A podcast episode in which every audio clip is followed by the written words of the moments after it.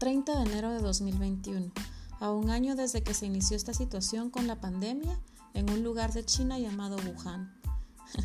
Todos recordamos ese viernes 13 de marzo en que a través del sistema de cadena nacional nuestro presidente informó acerca del decreto de estado de calamidad que entraba en vigor inmediatamente y junto con este todas las medidas de restricción correspondientes. A partir de ese día, todos encerrados en casa, algo que nuestras generaciones, por lo menos las jóvenes, nunca habíamos vivido. Obvio, los niños y los más jóvenes, pues felices, no hay colegio ni universidad. Nosotros los que trabajamos, pues la verdad también, descanso y pagado. Otros más conscientes, pues la verdad preocupados por la situación de emergencia de salud y económica que se nos venía encima. Ajá, y no faltaron los más pilas que corrieron a vaciar los supermercados con tal de no quedarse sin provisiones mientras durara la situación. ¿Qué compraron? Papel higiénico. La cosa es que todos estábamos contentos, preocupadísimos, eso sí, pero contentos. Pensábamos que todo pues, iba a tardar solamente 15 días y después todo iba a volver a la normalidad. Cada quien a su colegio, a la universidad, al trabajo, felices, descansaditos y contentos. Qué equivocados estábamos.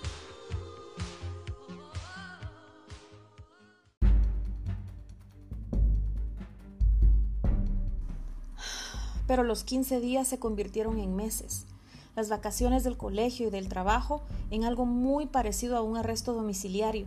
El descanso y el relajamiento poco a poco se fueron convirtiendo en desesperación y en ansiedad ante la incertidumbre de saber realmente qué iba a pasar.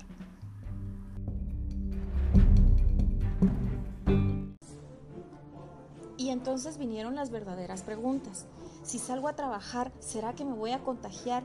Y si sí, voy a ser lo suficientemente fuerte para sobrevivir a esta enfermedad, pero ¿y si no salgo a trabajar? ¿Y mi familia cómo la sostengo? ¿Qué voy a hacer? ¿Será que voy a lograr conservar mi trabajo? ¿Será que la empresa va a lograr mantener a todos sus empleados activos? Y si no, y si, y si se me acaba todo el dinero que tengo, ¿qué hago? Y estas son las ideas que empiezan a invadir nuestras mentes, al mismo tiempo que todos los noticieros nos empiezan a bombardear con las crecientes cifras de personas contagiadas, los muchos fallecidos acá, en Europa, en todas partes del mundo. Te enteras que tus amigos han perdido familiares, eh, que muchos están haciendo la prueba de COVID, que los hospitales ya no, ya, no, ya no tienen más lugar para más personas contagiadas, que no hay oxígeno suficiente que el contagio lejos de disminuir crece, que los síntomas aumentan, que no se puede hacer nada, que lo único que nos espera pues es contagiarnos y ahí en medio de la enfermedad descubrir si vamos a sobrevivir o no. Y entonces, entonces surge el porqué.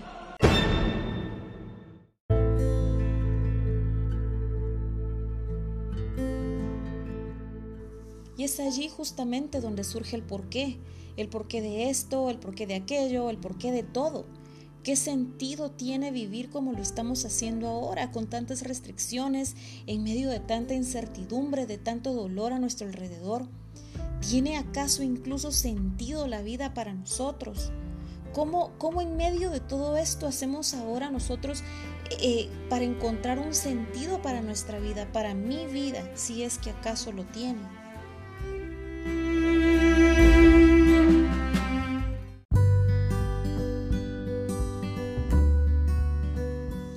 Pero también junto con todas estas interrogantes, con el por qué, con la pregunta de que si la vida tiene realmente sentido para nosotros hoy que estamos viviendo todo esto, pues también vienen a, a nuestras mentes muchas cosas buenas y positivas que de alguna forma han surgido en medio de todo el dolor y todo el error que hemos estado viviendo en esta época, aún en medio de todo lo malo. Hemos aprendido muchas cosas y muchas cosas positivas. Hemos aprendido a apoyarnos unos a otros, hemos aprendido a valorar a nuestras familias, pues tal vez antes no valorábamos un abrazo una palabra bonita de nuestros seres amados y hoy realmente los llegamos a extrañar, el, no tener ese contacto que teníamos antes, que podíamos tener. Extrañamos mucho la naturaleza, el poder salir y disfrutar la libertad de respirar, tan solo el hecho de respirar el aire puro, porque ahora pues tenemos que usar una mascarilla. Hemos aprendido a superar las situaciones y las circunstancias más difíciles que nos pudimos haber imaginado en algún momento en nuestra vida. Hemos aprendido a reír en medio de todo, aún en medio de la situación en la que estamos viviendo y pasando lo que muchos hemos pasado. Hemos aprendido a hacer bromas incluso de la terrible situación en medio de la que vivimos. Y así poco a poco, y al ver todo esto, también hemos empezado a ayudar a otros que están en peores condiciones con nosotros, que nosotros. Hemos aprendido a apoyarlos, a ayudarlos con un plato de comida, con una aportación económica, con una sonrisa, con una palabra bonita, pero hemos dado lo mejor de nosotros para apoyarnos entre, entre nosotros. Y no solo eso, hemos aprendido a ser creativos en nuestras formas de salir adelante, de buscar soluciones para, para salir, para sobrevivir. Y así poco a poco nuestra fe también ha ido creciendo, poco a poco, pero lo está haciendo nuevamente y está creando esperanza en nosotros. Nos está haciendo de alguna forma disfrutar lo mucho o poco bueno que hoy podamos tener.